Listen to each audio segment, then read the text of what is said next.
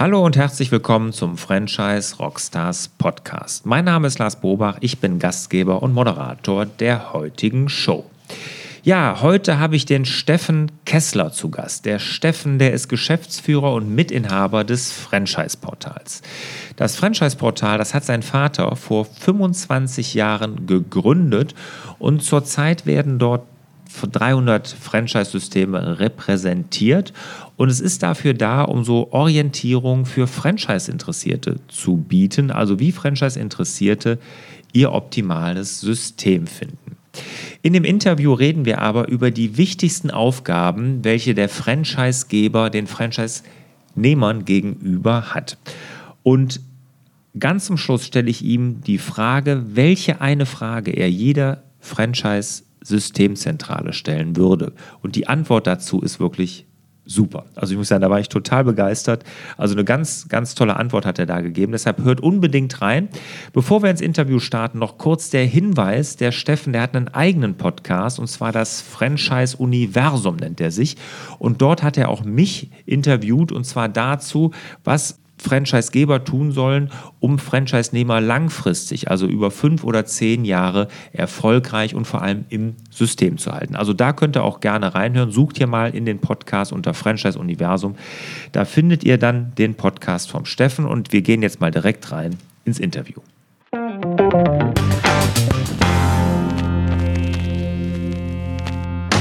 Ja, Steffen, welche Aufgabe siehst du denn jetzt grundsätzlich bei einer Systemzentrale im Franchising? Ja, also mein, in meinen Worten ist die wichtigste Aufgabe eines Franchisegebers, sein Glück, sein unternehmerisches Glück zu teilen und die Zufriedenheit zu fördern. Das ist jetzt eine recht mhm. individuelle Art der Antwort, hat ein bisschen mit meiner Historie zu tun. Sehr kurz gefasst, ich war in, in Kenia unterwegs und äh, habe da ganz, ganz tolle Menschen kennengelernt und habe mich gefragt, warum eigentlich äh, sind die alle hier so, so offen, so zuvorkommend, haben in Lehmhütten gelebt und so weiter kam dann zurück und habe dann im ICE mit 300 Sachen äh, von Frankfurt nach Köln dann den Kulturschock gewissermaßen gehabt, weil ich in die Gesichter der Menschen hier vor Ort bei uns eingeschaut habe. Und da habe ich lang drauf rumgekaut, fünf, sechs Jahre und habe angefangen, mir äh, zu überlegen, was so in Richtung Why, Zweck der Existenz und so weiter und kam auf diese Worte, also auch für mich als Auftrag, mein Glück zu teilen mit anderen und die Zufriedenheit zu fördern, weil ich davon überzeugt bin, dass dadurch die Gesellschaft, also wir als Gemeinschaft, zufriedener werden. Sowohl der, der sein Glück teilt, als auch der, der empfängt. Und dann habe ich überlegt, was heißt das denn im Franchising? Mhm. Und genau das ist jetzt meine Antwort, wenn man es sehr global betrachtet. Also Franchisegeber haben eine wunderbare Möglichkeit und Aufgabe, nämlich ihr unternehmerisches Glück zu teilen und so werden sie selber natürlich erfolgreicher, weil ihre Franchise-Partner erfolgreicher sind. Sie werden erfolgreich, glücklich, zufrieden. Und äh, das ist so die globale Antwort mhm. mit, ich glaube, sehr individuellen Worten, die man so selten in der Franchise-Wirtschaft findet. Äh, total. Also finde ich, finde ich ganz tolles Bild, was du da hast, auch in dem, dem ICE mit 300 Sachen. Das finde ich, kann ich mir richtig gut vorstellen, was du da für einen Kulturschock erlebt hast. Jetzt aber mal so praktischer. Ja, also jetzt haben wir das große Bild gemalt. Das finde ich auch total schön. Aber mal praktischer. Ähm, wo siehst du denn jetzt die Hauptaufgabe einer Systemzentrale? Also jetzt wirklich im praktischen Doing. Ne? Was also, sollte die denn jetzt wirklich machen? Die Hauptaufgabe einer Systemzentrale ist, äh, seine Franchise-Partner zu unterstützen in dem, was er tagtäglich tut. Das beginnt natürlich bei dem Konzept, dass äh, ein, ein kopierfähiges Konzept da ist, ein, also sprich, dass der Franchise-Nehmer kopieren kann, dass er es äh, wirklich anwenden kann und damit seine Kunden bedienen kann mit einem wahren Nutzen. Ähm, und dabei wollen wir ihm als Systemzentrale, also ich versetze mich jetzt mal in die, in die Rolle einer ja, Systemzentrale, klar. dabei wollen wir ihm unterstützen. Und das fängt mit ganz vielen ja, Leitplankensystemen im Grunde an. Und zwar Leitplanken nicht mit dem Fokus der Limitierung, sondern mit dem Fokus der Führung. Der Fokussierung vielleicht sogar. Ne? Und, und der Fokussierung, absolut, mhm. ja und dort einfach, also beispielsweise Unterstützung im Marketing, wenn man jetzt mal es ganz aufs Einzelne runterbrechen, Unterstützung bei Buchhaltung, Auswertung, kombiniert mit Benchmarking, mit anderen Franchise-Partnern, das zusammenzuführen und dem Franchise-Partner ähm, die Ergebnisse wieder zurückzuspielen, dass er das Ganze für sich reflektieren kann und optimieren kann, damit er dann wieder auf die nächste Ebene kommen kann. Mhm. Also Vertrieb, Marketing, Buchhaltung, ähm, da kann man noch einige weitere solcher ähnlichen Themen aufzählen, wenn man mhm. sehr ins, ins Kleine reinschaut, ne, in die einzelnen Themenbereiche. Ich habe ja viel mit Franchise-Gebern wie auch mit Franchise-Nehmern zu tun, äh, aufgrund meiner Historie auch. Jetzt ist ja da oft der Vorwurf, der in der Systemzentrale gemacht wird, ist, ähm, ich meine, Franchise-Nehmer auf der einen Seite sind Unternehmer und da sitzen ja meistens keine. Ne? Und nach dem Motto, die verstehen mich ja eh nicht, das sind ja keine Unternehmer. Was sagst du denen denn? Also da ist tatsächlich die Aufgabe noch dazu, nämlich bei der Franchise-Nehmergewinnung ganz genau zu schauen, für wen ist das denn geeignet, wer mhm. passt. Und das sind verschiedene Ebenen, die da bespielt werden. Also die Chemie muss natürlich erstmal passen.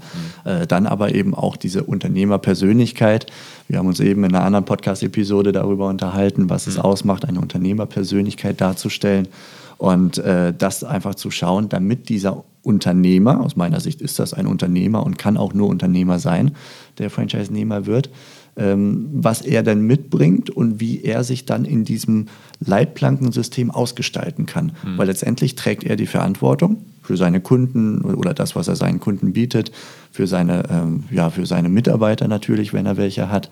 Und das ist ein ganz normales Unternehmen, was ich aufbaue als Franchise-Nehmer, aber ich kann mir eine Marke und äh, ein Know-how, manchmal Patente und ähnliche Sachen einfach äh, zunutze machen. Mhm. Aber ich bin 100% Unternehmer, ganz mhm. klar. Ja, genau. Und ich sehe das auch so. Ähm, klar, dann, wenn man dann sagt, in der Zentrale da sitzen oder in der Systemzentrale sitzen keine Unternehmer, was sollen die mir schon erzählen? Doch, da sitzen aber Leute, die in ihrem Fachbereich dann wirklich auch Wissen angesammelt haben über die anderen Franchise-Partner und, und, und, was sie dann auch weitergeben können. Ne? Oder wie du das Leitblanken nennst, wo sie sagen, pass mal auf, diesen Fokus setzen und dann kannst du erfolgreich sein. Bei dem und dem hat das ja auch funktioniert. Ne? Das müssen ja jetzt nicht nur Unternehmerpersönlichkeiten sein. Ne? Und da kann man als Unternehmer ja die Dienstleistung in Anspruch nehmen, um seinen eigenen Erfolg dann zu maximieren. Ne? Ja. Genau. Aus, wenn ich da kurz einspringen darf, Gerne. also aus meiner Sicht ist das tatsächlich auch ähm, etwas, das in den Systemzentralen so gelebt werden muss, dass es eine Partnerschaft auf Augenhöhe ist. Mhm. Also es ist eine Franchise-Gemeinschaft und äh, beide Seiten sind voneinander abhängig und können sich gegenseitig unterstützen. Der Franchise-Geber ist genauso hilflos und wie ein Käfer auf dem Rücken, was seine Expansion angeht, wenn er nicht seine Unternehmerpartner hätte. Mhm. Also insofern, ähm, manchmal habe ich das Gefühl, kann man so die Tendenz wahrnehmen in Systemzentralen, die kapieren es nicht, die sind zu blöd mhm. dafür, der Franchise-Nehmer. Also wie so eine Art untergeordnetes Wesen. Und wenn eine Einstellung aus meiner Sicht falsch ist, dann ist das diese. Okay. Weil einfach, äh, das ist auf Augenhöhe. Und mhm. ohne diese Franchise-Nehmer, die in ihrer Region total eingebettet sind, ein Netzwerk haben, ähm, die dort wirklich leisten und die Marke repräsentieren. Ohne die kommt der mhm. Franchise-Geber aus seiner Region auch nicht richtig hinaus. Sei denn, er macht jetzt natürlich Filialsystem mit Filialleitern und so weiter, dann kommen halt andere Probleme. Mhm. Der Filialleiter, auch der muss auf Augenhöhe betrachtet werden, weil ansonsten wird er auch nicht performen. Mhm. Genau. Da hast du schon einen guten Stichpunkt gegeben auf Augenhöhe für, für eine gute Systemzentrale. Ähm, Kannst du das irgendwo ran festmachen? Also du sagtest gerade, du hörst manchmal so, dass die Franchise-Nehmer so wie dann ja so Angestellte oder so teilweise behandelt werden. Ne? Ähm, Kenne ich auch, äh, kann ich mir gut vorstellen, dass das ist nicht sehr wertschätzend, auf jeden Fall auch nicht auf Augenhöhe. Ne? Woran machst du es fest, dass es auf Augenhöhe ist, die Kommunikation oder das gegenseitige Wertschätzen? Mm, also einerseits die Unterhaltung mit dem Franchisegeber selber. Ich glaube, man kann das dann irgendwann raushören, zumindest wenn es nicht das erste Gespräch mit einem Franchisegeber ist. Mhm. Und andererseits noch viel wichtiger finde ich, wenn ich mich jetzt in die äh, Position eines Franchise-Interessenten hineinbegebe, ist es äh, das Gespräch mit Franchise-Partnern die werden mir schon sagen, wie, mhm. wie die Welt da in diesem Franchise-System tickt ja. und was für Werte dort transportiert werden, wie man sich miteinander unterhält. Mhm. Und äh, auch das Gespräch mit den Franchise-Managern, wenn man dort Fragen stellt, wie machen denn die anderen Franchise-Partner das und so weiter. Ich glaube, wenn da so in dieser systemzentralen Kultur so ein von oben herabblickendes ist, mhm. dann wird sich das auch in den Antworten widerspiegeln, sehr mhm. zügig. Absolut. Jetzt haben wir schon gesagt, das zeichnet also ein gutes System aus, eine gute Systemzentrale auf Augenhöhe. Höre ich auch immer wieder. Ne? Ich hoffe, dass das auch wirklich viele dann leben. Ne? Höre ich ja immer oft hier in dem, in dem äh, Podcast. Das wird ja sehr häufig gesagt. Das ist eine Partnerschaft auf Augenhöhe. Sollte es auf jeden Fall sein, da sind wir uns einig. Was zeichnet denn schlechte Systemzentralen jetzt, ohne dass sie also nicht auf Augenhöhe sind? Was gibt es da noch für Kriterien, wo du sagst, das finde ich nicht gut? Also ich würde ähm, zwei Kategorien unterscheiden. Das eine sind die unseriösen, die gibt es leider auch im Franchising. Nicht so viele, wie man manchmal meint, wenn man so die Medienberichte sich anschaut. Mhm. Aber ja, sie sind auch da, die einen sehr starken Fokus auf, wie kriege ich Geld von anderen, von mhm. potenziellen Partnern und äh, gleichzeitig möglichst wenig zu liefern oder gar nichts, dann sind wir im mhm. betrügerischen Bereich und so. Klammern wir das mal ein bisschen aus. Das ist so die eine Ecke. Mhm. Die andere Ecke, die deutlich größer ist ähm, und die die Existenz von frisch gebackenen Franchise-Nehmern auch gefährden kann, das sind diejenigen der unprofessionell aufgestellten, mhm. die einfach noch nicht reif genug, nicht als Person, sondern als Unternehmen, mhm. reif genug sind, um als Franchise-Geber ähm, Unterstützung zu bieten. Mhm. Und das macht sich dann sehr schnell bemerkbar, dass die Prozesse einfach nicht rund laufen, dass die Systemzentrale überlastet ist, dass die Auswahl der Franchise-Partner äh, nichts taugt, dass da mhm. also jeder genommen wird, der bei drei nicht mhm. auf den Bäumen ist. Ja, ja. Äh, einfach nur der Expansionswillen. Mhm. Also sprich, äh, ja, Hauptsache wachsen, wachsen, wachsen. Das ist eine Strategie. Erstmal Fläche aufbauen, damit sich keine Wettbewerber draufsetzen können. Mhm. Das jetzt die beste Strategie ist, da kann man, glaube ich, drüber bestreiten, aber mhm. es ist eine Strategie. Und nichtsdestotrotz ähm, finde ich es da ganz wichtig, auf die Franchise-Partner selber zu achten, weil sonst muss man hinterher sehr stark den Säuberungsprozess machen, mhm. findet sich permanent vor Gericht wieder. Ähm, die Zahl der Gerichtsverhandlungen, das könnte auch ein Maßstab sein, wenn du mal was richtig Messbares haben willst. Das kann ich das, mir gut, ja. gut vorstellen. Auch das gehört, glaube ich, im Franchising mehr oder weniger dazu, mhm. weil ab einer gewissen Anzahl an Menschen, die zusammentrifft und man hat Verträge, der eine, also man kommt nicht mehr klar. Das zeichnet bestimmt grandiose Franchisegeber aus, wenn sie ohne Gerichtsverhandlungen durchkommen mhm. gewissermaßen. Mhm aber ähm, ich schätze einige Franchise-Systeme als aus meiner Sicht jetzt von außen betrachtet als Portalbetreiber gute Franchise-Systeme, mhm. ähm, die trotzdem Gerichtsverhandlungen mit Partnern oder Ex-Partnern führen. Mhm. Letztendlich aber das Gespräch mit Franchise-Nehmern führen und die Zahl der, der laufenden Verfahren, insofern man das dann rausbekommt. Das wären so zwei mhm. Punkte. Ja. Jetzt hast du was Wichtiges gesagt, auch die Auswahl eben, hast du ja gesagt, der Franchise-Nehmer ist. Sie nehmen alles, was nicht, nicht schnell genug auf den Bäumen ist, genau.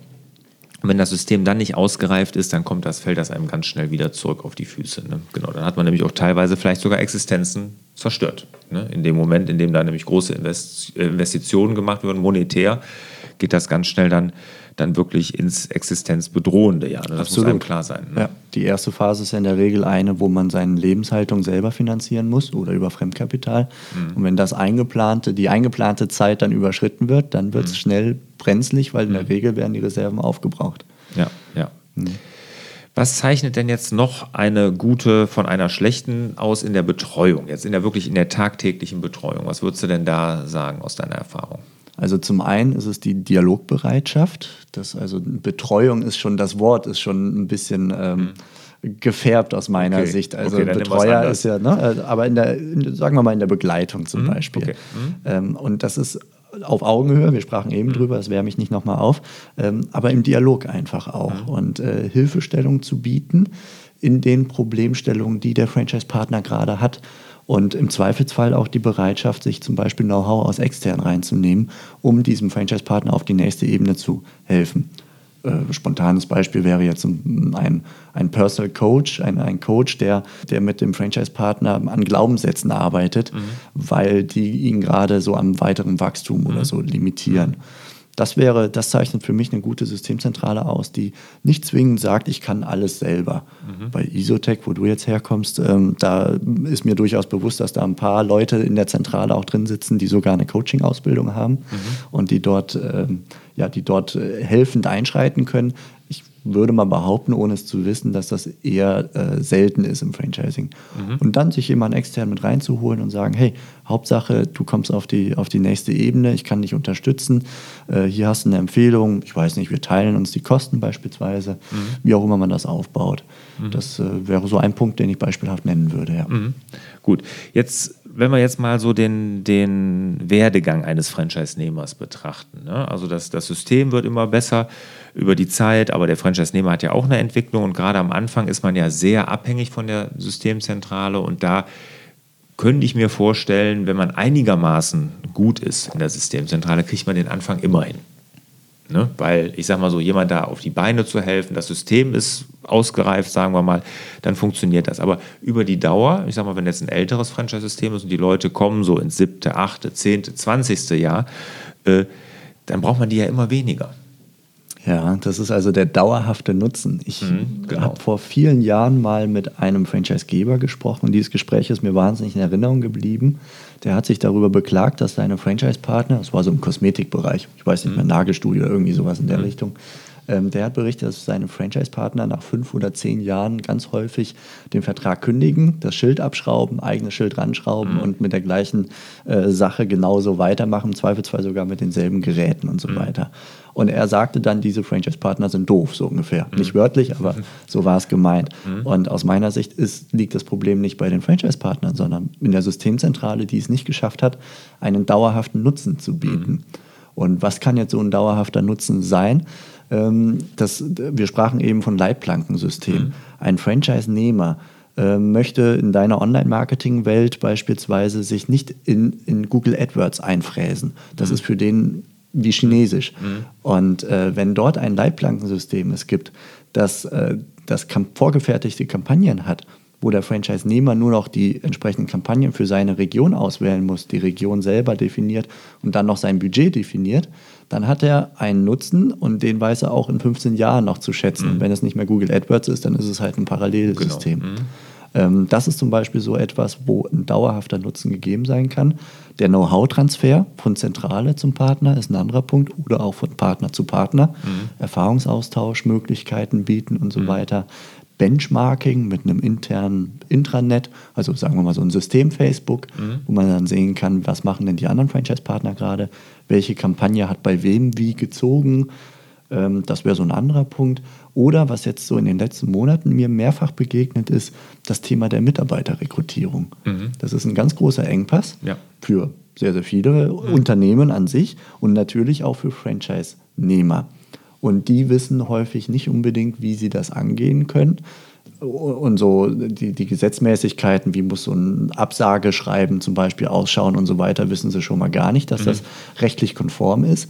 Und da kann die Systemzentrale sehr, sehr viel helfen, denke ich. Mhm. Also sie kann nämlich ihre Marktstärke auf, ähm, wie soll man sagen, nutzen, nutzen, mhm. nutzen dass dort äh, einfach die, die mehr Leute äh, dem das wahrnehmen, dass da Personen gesucht werden, ein, weiß ich nicht, eine, eine Fachkraft.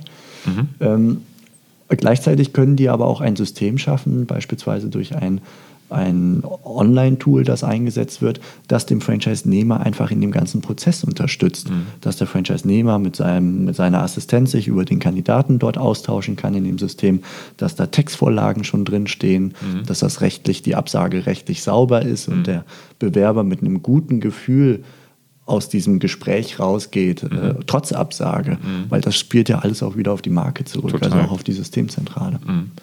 Ja, da ist, das ist, glaube ich, ein Riesenpunkt, ne, dass die äh, Zentrale da helfen kann. Ein großer Punkt ist, äh, was, was ich merke und wieder feststelle bei Systemen, ist die Kommunikation. Ne? Und ich glaube, auch das spielt rein oder unterscheidet gute von schlechten Systemzentralen, äh, die Kommunikation der Zentrale mit den Partnern. Ne? Äh, was, kannst du da mal ein paar Beispiele nennen, was gut oder was schlecht laufen kann da?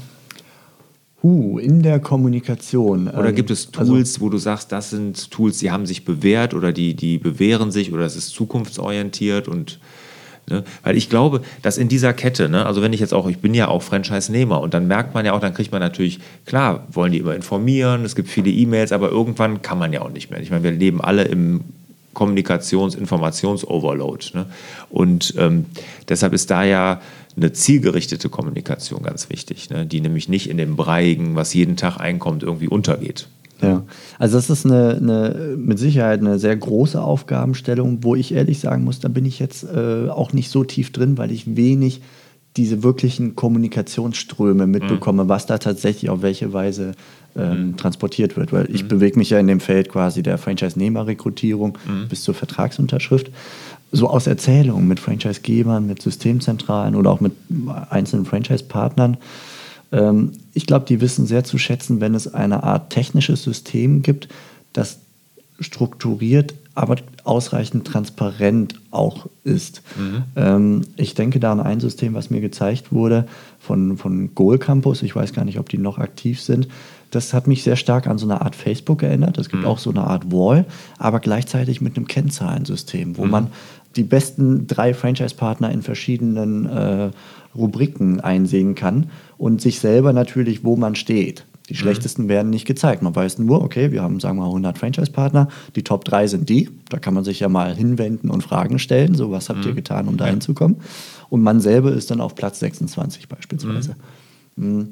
Da äh, allerdings habe ich jetzt schon länger nichts mehr vom Goal Campus gehört. Ich weiß nicht, ob das eine Empfehlung aktuell ist. Äh, okay. Da muss ich tatsächlich passen. Mhm. Aber sowas in der Richtung kann man sich auch aufbauen mit, ja, mit den Online-Tools, die es so gibt, Pipedrive und mhm. äh, Kombination mit Google Mail und Trello mhm. oder Meistertask oder mhm. so. Das sind wir so in deiner Welt. Mhm. Ja, ja, genau. Ja, ja, gut. Ähm, da habe ich in meiner, meiner äh, ich habe ja eine, eine Selbstmanagement-Akademie und da nutzen wir Twist, das ist sowas ähm, wie Slack, aber ein bisschen anders. Slack ne, ist ja so Teamkommunikation. Und das ist wirklich, ich meine, da sind auch ein paar hundert Leute ja drin. Das ist sehr, sehr agil, sehr ähm, strukturiert und vor allen Dingen wird sehr gerne genutzt, weil es einfach eine schöne Kommunikation, eine einfache ist. Und könnte ich mir auch gut vorstellen, dass man sowas zwischen Franchise-Nehmern und Zentrale auch einsetzen kann. Also wo man dann die Franchise-Nehmer untereinander, aber auch dann die Zentrale so moderierend sozusagen ja. wirken kann. Ne? Kann ich mir klingt, gut vorstellen. Klingt sehr spannend, ja. Ja. Was ich jetzt öfters hier im Podcast gehört habe und was ich jetzt äh, toll fand, weil ich es so gar nicht kannte, ist eine Beteiligung der Franchise-Nehmer an der Zentrale, aber auch, also Kapital, habe ich jetzt äh, schon mal gehört, aber auch umgekehrt eine Beteiligung der Zentrale am Erfolg, wie auch immer der aussieht, der Franchise-Nehmer. Ne? Also beides Richtung monetär. Wie stehst du dazu? Ja, äh, ist, ist spannend. Beteiligung von Franchise-Partnern Richtung Zentrale, da kann ich jetzt nicht wirklich was zu mhm. sagen, da habe ich keine Erfahrungswerte. Ja, da gab es ein System, äh, da haben die mit der Eintrittsgebühr quasi Aktien oder Anteile erworben an der Zentrale. Okay, ja. ja. Ist mir nicht bekannt. Ja, und das, das fand ich äh, ein super Konzept, muss ich sagen. Ne? Einfach weil dann auch, wenn es der Zentrale gut geht, kommt dann auch ein gewisses Kickback dann. Fand ich eine ganz tolle, tolle Sache, um auch dann die Franchise-Nehmer am Erfolg des ganzen Systems irgendwie zu beteiligen. Ne? Ja. Das fand ich, fand ich super. Und andererseits fand ich ganz interessant, der Frank Röbers, der hier ein Interview mal hatte, den kennst du bestimmt ja, auch. Ne? Mhm. Der hat gesagt, äh, bei PC-Spezialist, der größte Fehler, den er da gemacht hat, dass er nicht als Zentrale am Erfolg der ähm, Franchise-Nehmer beteiligt war oder am Misserfolg. Ja. Und dass das, was auf dem Markt passierte, hat er viel zu spät mitbekommen. Ne? Also wenn du eine reine Umsatzbeteiligung zum Beispiel machst, ne? haben ja die meisten Systeme. Ne? Weil, okay, eh klar, ne? also ich meine, am EBIT kann der Unternehmer selber noch ein bisschen schrauben ne? und das ist, das ist dann irgendwie ungerecht teilweise. Aber er sagt, es wäre ein Riesenfehler gewesen, weil sie haben es viel zu spät mitbekommen, weil die Umsätze irgendwie noch passten, aber die Leute kein Geld mehr verdient haben vor mhm. Ort. Hast das du da ich, Beispiele? Das kann ich gut äh, nachvollziehen. Also dafür konkret Beispiele mit dieser Intention, die der Frank Röbers da beschrieben mhm. hat, nee, habe ich, hab ich keine. Mhm. Ähm, ich habe gerade, als du es angeteasert hast, das Thema spontan an Franchise-Systeme gedacht, die nach, ja, nach einer neuen Zielgruppe im Grunde suchen als Franchise-Partner, mhm. weil das Gründungsinteresse ja die letzten Jahre doch deutlich runtergegangen ist. Der Arbeitsmarkt mhm. ist halt äh, sehr attraktiv für viele und wir mhm. sind jetzt nicht das gründungsfreundlichste Land, einfach was, was die Risikofreudigkeit unserer Gesellschaft angeht. Und insofern sind Franchise-Systeme herausgefordert, ja, andere Zielgruppen anzugehen. Das kann der bestehende Unternehmer sein, der einfach quasi die mhm. Flagge wechselt. Oder das können halt junge Leute sein. Und junge Leute haben häufig noch nicht das Kapital. Mhm. Und da gibt es immer mehr, habe ich den Eindruck, dass das System, dass die Systemzentralen ähm, ja, gewissermaßen dem unter die Arme greifen durch mhm. eine Art von Anteile, deswegen ja. komme ich so darauf, und er sich das Ganze erarbeiten kann. Mhm. Also mit steigendem Erfolg gehört ihm immer mehr von seinem, von seinem Unternehmen. Klingt mhm. jetzt paradox, aber das ist mhm. es im Grunde. Er, wird, er ist erstmal Geschäftsführer hat vielleicht ein paar Prozent Anteile, je nachdem, mhm. wie viel er an Kapital auch reingeben konnte. Und dann wächst das Ding äh, und die Systemzentrale gibt dadurch immer mehr ab und er kann sich das dann einfach, die Anteile dann nachträglich kaufen. Mhm. Das finde ich ein sehr spannendes Modell, weil mhm. ich wette, dass unter, ja, unter Studenten oder Ähnlichem mit Sicherheit ganz tolle Leute zu finden sind, die bereit wären, sich sowas aufzubauen, die aber eben nicht die 25, 50 oder mehr tausend Euro mhm. für Eintrittsgebühr und Co. Äh, aufbringen können am Anfang. Und dann gibt es das andere, das Conversion Franchise Modell, wo die Systemzentrale die Standorte komplett erstmal aufbaut, äh, bis es läuft gewissermaßen und dann, sagen wir nach sechs oder zwölf Monaten, dann an einen Franchise-Partner abgibt. Mhm. Ähm, ja, das ist noch so eine andere Variante, um Leuten dann Sicherheit zu geben. Und auch da kann man ja über Geschäftsführermodelle äh, mhm. im ersten Schritt nachdenken, wenn sie jetzt jung und wenig Kapital haben, aber sonst sehr viel Unternehmerpersönlichkeit und Skills und so weiter mitbringen.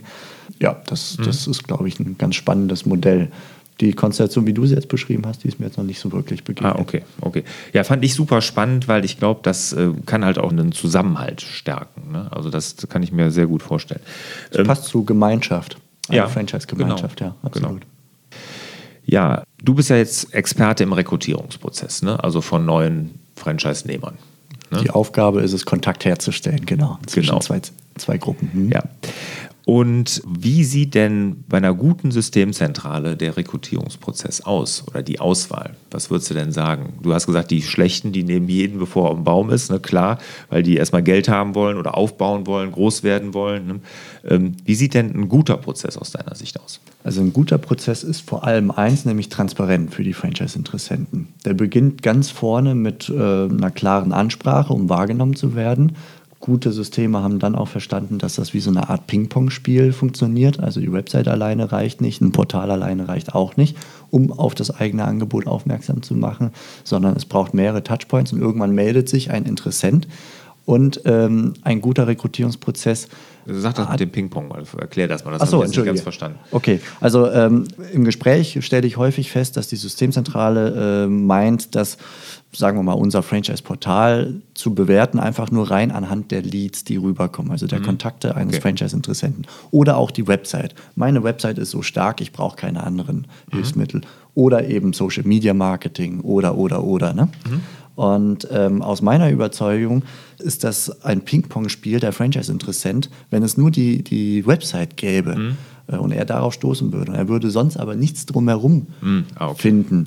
ähm, dann wird er sich womöglich nicht melden. Okay. Letztendlich stößt er über Ping-Pong irgendwo mhm. dran, recherchiert weiter. Du, wir haben eben über deine Franchise-Nehmer-Werdegeschichte äh, äh, gesprochen und auch du hast gesagt, ich habe mich mit, mit Sicherheit auf verschiedenen Seiten bewegt, um mich mhm. zu informieren, bevor ich mich entschieden habe. Also ein guter Prozess beginnt mit der Erkenntnis, dass äh, da, wo der Kontakt her, also wo, wo die Kontaktherstellung passiert, das, das Formular, das mhm. ausgefüllt wird, ist nicht zwingend die einzige Stelle, wo der Interessent gerne Informationen haben möchte. Garantiert nicht die einzige, das kann ich mir genau. nicht vorstellen. Ne? Denn was ein guter Rekrutierungsprozess ähm, berücksichtigt, ist, dass der Franchise-Interessent ein Bild von seiner Zukunft haben möchte. Mhm. Das ist im Grunde das, was er sucht. Ne? Mhm. Wie könnte meine Zukunft ausschauen? Und er will nicht zwingend wissen, wann äh, das Unternehmen gegründet wurde und so weiter und so fort, mhm. sondern wie könnte meine Zukunft ausschauen? Das und das muss sich auch im weiteren Verlauf des Rekrutierungsprozesses aus meiner Sicht ganz klar abspiegeln. Das heißt also, das erste Gespräch, ein Telefonat, wo er Fragen stellen kann, wo ihm die typischsten Fragen beantwortet werden ähm, im Vorfeld schon Informationsmaterial, sei es durch so eine Art Newsletter-Abfolge, so würde ich es aufbauen, wo ich ihn äh, mit Informationen über das Franchise-System versorge, weil damit dann auch die Bereitschaft von seiner Seite äh, steigt, dass Informationen über sich er gerne preisgeben mhm. möchte, bis hin mhm. zu, wie viel Eigenkapital hast du. Mhm. Das ist ja eine Kennzahl, die Franchise-Geber sehr, sehr schnell haben möchten, mhm. die der Franchise-Interessent aber nicht so sehr, sehr schnell abgeben möchte. Mhm. Kann Und ja auch variabel sein, je nachdem, ob man die Oma noch fragt oder wen auch genau, immer. Ne? Genau, genau. Mal mhm. gucken, ob ich noch wen anpumpen kann, aber dafür muss ich auch erstmal überzeugt sein genau, von dem genau. Konzept. Genau. Ja, absolut.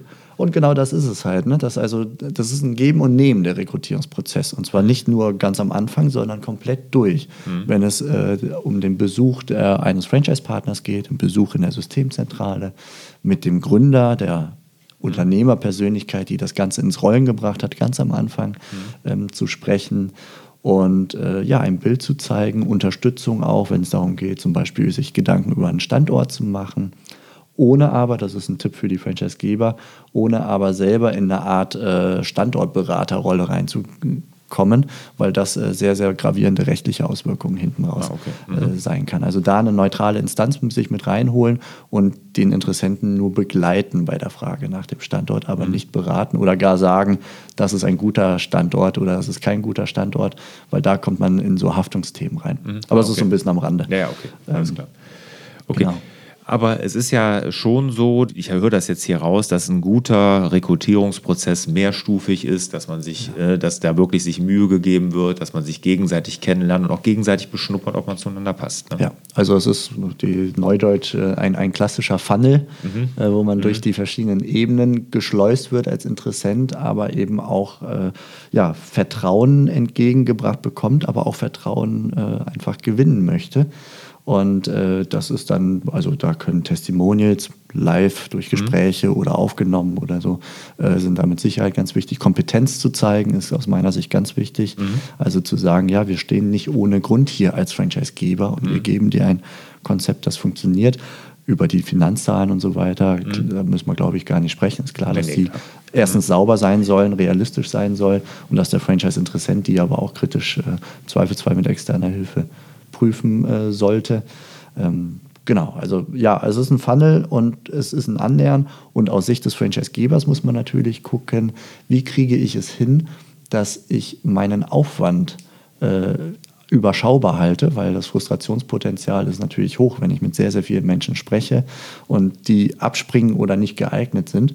Also wie kann ich diesen Funnel so aufbauen, dass die Kandidaten, die aus welchen Gründen auch immer nicht passen oder nicht wollen, dass die seitlich möglichst mit möglichst wenig Aufwand rausfallen und auf der anderen Seite ich viel Zeit in die investieren kann, die einfach sehr vielversprechend mhm. wirken. Mhm. Und da versuchen wir jetzt beispielsweise als Portalbetreiber halt auch unseren Teil zu beizutragen, indem wir beispielsweise eine Anfrage mit wenig Feldern transportieren, also eine Kontaktanfrage, mhm.